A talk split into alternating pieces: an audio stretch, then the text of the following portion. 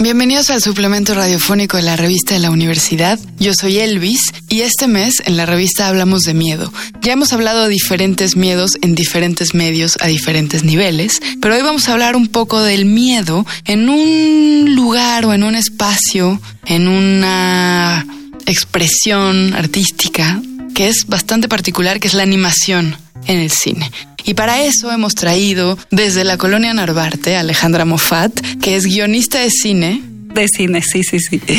Y que hizo el guion de esta película que probablemente cuando ustedes escuchen este programa sigue en la Cineteca Nacional, que se llama La Casa Lobo, que es una película buenísima, corta, de miedo. De miedo a diferentes niveles, de suspenso también es. Y tú has trabajado mucho en cine con películas que se van a hacer con actores y ahora hiciste un guion para una película, bueno, coescribiste un guion para una película que está hecha con un montón de masking tape, con un montón de otros elementos para formar las animaciones de una niña que está atrapada en una casa que nos parece que ha huido de una comuna que refiere a una comuna en Chile que se llama la Colonia Dignidad, una comuna de nazis, ¿no? Y esta chica se ha escapado y la película sucede en el escape, en esta casa donde se está ocultando. Así es. ¿No? Y el escape es en realidad un encierro. Exacto, porque no sale de la casa.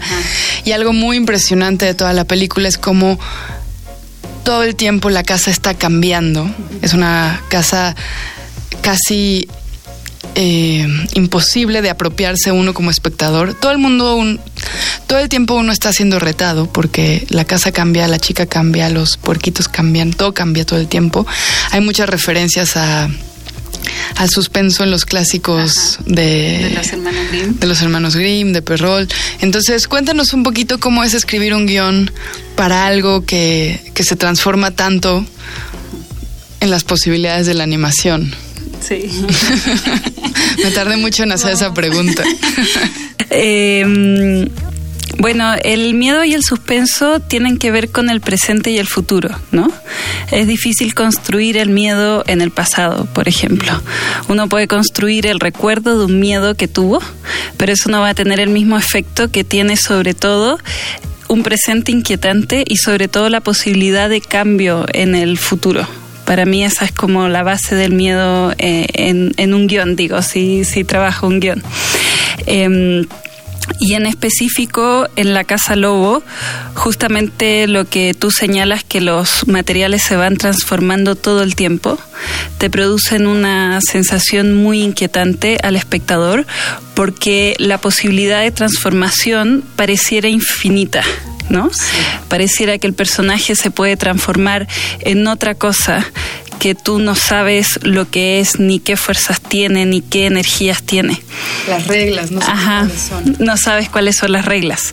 Entonces, eso hace que de alguna forma sea manipulable tu sensación de inquietud y, y de miedo, que un poco se trabaja en, en, cualquier película, por ejemplo, de terror, ¿no? Lo que hay detrás de la puerta, o sea, en otras, en otras cosas, digo, eh, en esa cosa que es desconocida, que está escondida y que se puede transformar en algo que tú no sabes si está pre preparado o no para verlo y qué dimensiones tiene. Eh, entonces, eso es lo que se, se trabajaba en la Casa Lobo, era la transformación y era una historia también que a pesar de que es bastante lineal, o sea, si uno piensa María llega a la casa, pasan cinco cosas y termina la película, eh, esas cinco cosas no son tan lógicas que deberían pasar para alguien que está escapando. Entonces, eso mismo te está, te está provocando una sensación de no saber muy bien cómo se construye la historia. Y creo que eso es lo que hace que uno sienta eh, un poco de, de susto. Hay otra cosa, creo, que es que en la película parece no haber un horizonte claro, uh -huh. como un arco narrativo, un camino del héroe, en donde tú sepas que esta niña va a atravesar por ciertos retos temerosos o de susto para cumplir cierta misión, sino que todo el tiempo está inventando su estar en esta casa, ¿no? De pronto tiene unos puerquitos, pero de pronto empieza a cocinar, de pronto levanta un frasco y del frasco salen un montón de arañas.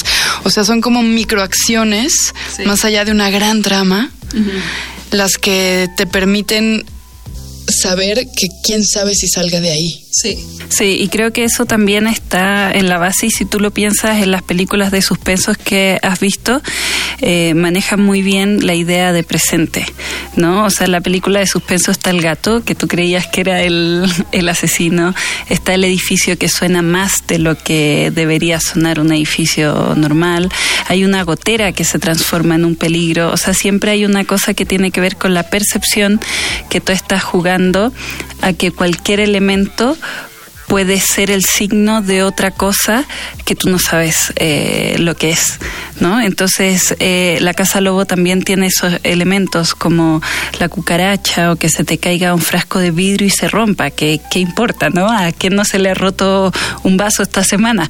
Pero dentro de ese contexto parece que las acciones tienen otro significado, no como si fueran simbólicas, sino como si podrían ser augurio de algo.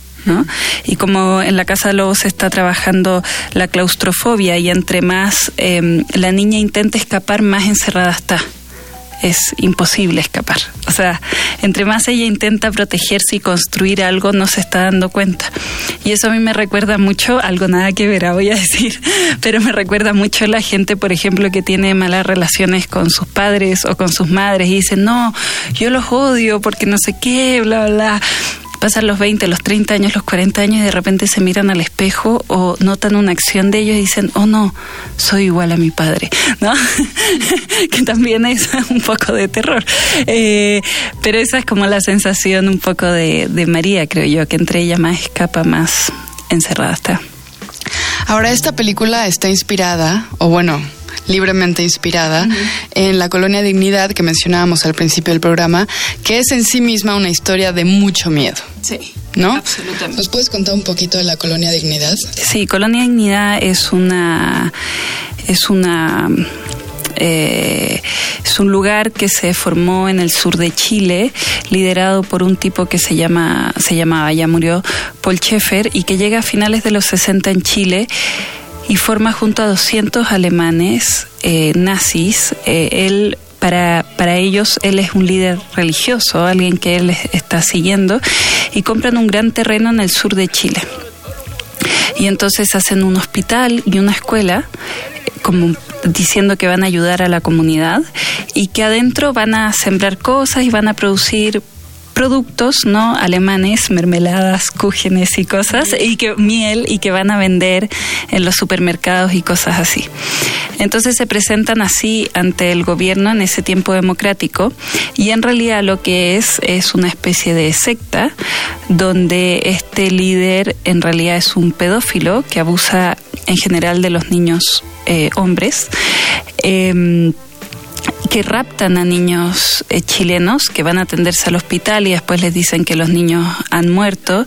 Y cuando ya los niños entran a la colonia los separan eh, de por vida entre mujeres y hombres, se supone que no se podían ver ni nada, eh, les hacen pruebas con ellas, con ellos de, de medicamentos y todos que se estaban probando en ese momento ya para la dictadura, para el ejército, para ver cuánto resistía un cuerpo una tortura.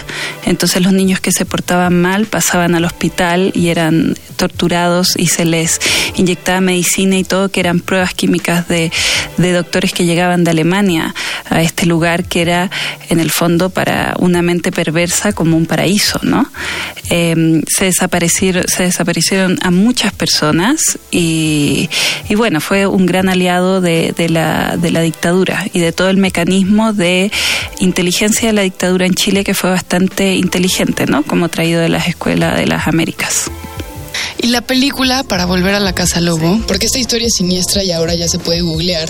Es un caso muy conocido y, estuvo durante casi 40 años en Chile, entonces pueden poner ahí en Google Colonia Dignidad. Pero me parece que tú y los creadores de la película ya pertenecen a una generación que puede hablar de esto y que con referencias incluso biográficas de saber qué estaba pasando por ahí cuando ustedes eran niños, ahora pueden hacer una película que a mí lo que me impresiona muchísimo es cuyo centro de gravedad es el miedo, es decir, más allá de, de María, más allá de la referencia, más allá de la inspiración y la idea que aterriza en la realidad de la colonia Dignidad, esta película rehace el miedo, lo lleva a otro nivel. Mm. Sí, em, eso yo creo que es porque, como tú bien dices, todo el equipo que creamos la película nacimos en dictadura, entonces habían cosas muy, no, yo ahora las veo como anécdotas, ¿no? Pero eh, por ejemplo, era muy común en nuestra infancia que todas las cortinas de nuestras casas estaban cerradas y que debían permanecer cerradas, ¿no? Como que la idea de que alguien te pudiera mirar era muy peligroso. Em, en mi casa habían muchos objetos escondidos por otros, o sea, como justamente había una colección de discos de los hermanos Grimm, pero en realidad dentro habían discursos de Fidel Castro, de Salvador Allende, estaba la Biblia, pero en realidad dentro de la Biblia estaba Marx. Entonces habían como casas intervenidas que para mí, en ese caso, cuando era niña yo pensaba que habían unos enanos que cambiaban las cosas, que mi casa estaba animada. Em, y eso también pasaba como la idea de que tú en la escuela no podías decir eh, a qué se dedicaban tus papás, eh, no podías decir nunca una opción política, no, o sea, cualquier cosa que se revelara de tu vida privada era signo de, de peligro, de em, bueno, y eso yo creo que nos marcó mucho, ¿no? Yo tengo una hermana que vivió 17 años así. Eh, en mi caso, un poco menos, pero fue mucho tiempo.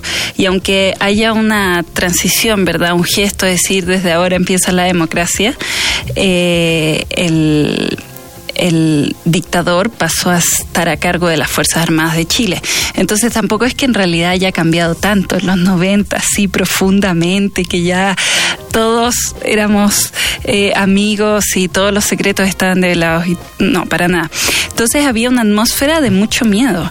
Y, y, yo recuerdo perfecto cuando un militar estaba en la calle o cuando a uno le daba miedo de verdad. No era así como algo de, de que uno se podía reír, por ejemplo. Con la distancia uno se puede reír, pero cuando está en el presente de la situación, uno está en la idea de que te tienes que salvar ¿no? de un peligro aunque no entiendes muy bien cuál es el peligro. ¿Y ahora quieres volver a escribir cosas de miedo? Me gusta mucho. Ahora nosotros estamos escribiendo una película de aventuras, o sea, muy distinta sobre el origen de Chile y las supuestas teorías que hay sobre de dónde venimos los chilenos. Em, y creo que en una novela que estoy escribiendo estoy también trabajando el tema de del miedo, cómo un niño vive el miedo, cómo o cómo se explica o cómo no, pero sin quizás nunca nombrarlo, sin nunca nombrarlo, sino que es la acción. Sí. Muchas gracias, Ale. De nada. Muchas gracias a ti, Luis. Llegamos al fin del programa. Para leer más sobre miedo les quiero recomendar los artículos Aporofobia y Plutofilia de Alejandra Haas y Apunte sobre la tropa y el miedo de Daniel Arrea y Pablo Ferri. Ambos artículos se encuentran en el número de este mes de la revista de la Universidad de México. Pueden encontrarla en línea en www.revistadelauniversidad.mx. En Facebook y en Twitter nos encuentran como arroba revista-unam y para quejas y sugerencias sobre este programa nos encuentran en arroba shubidubi. Muchas gracias a Yael Vais, a Miguel Alvarado. Yo soy Elvis Liceaga. Hasta pronto. Este programa es una coproducción de la revista de la Universidad de México y Radio UNAM.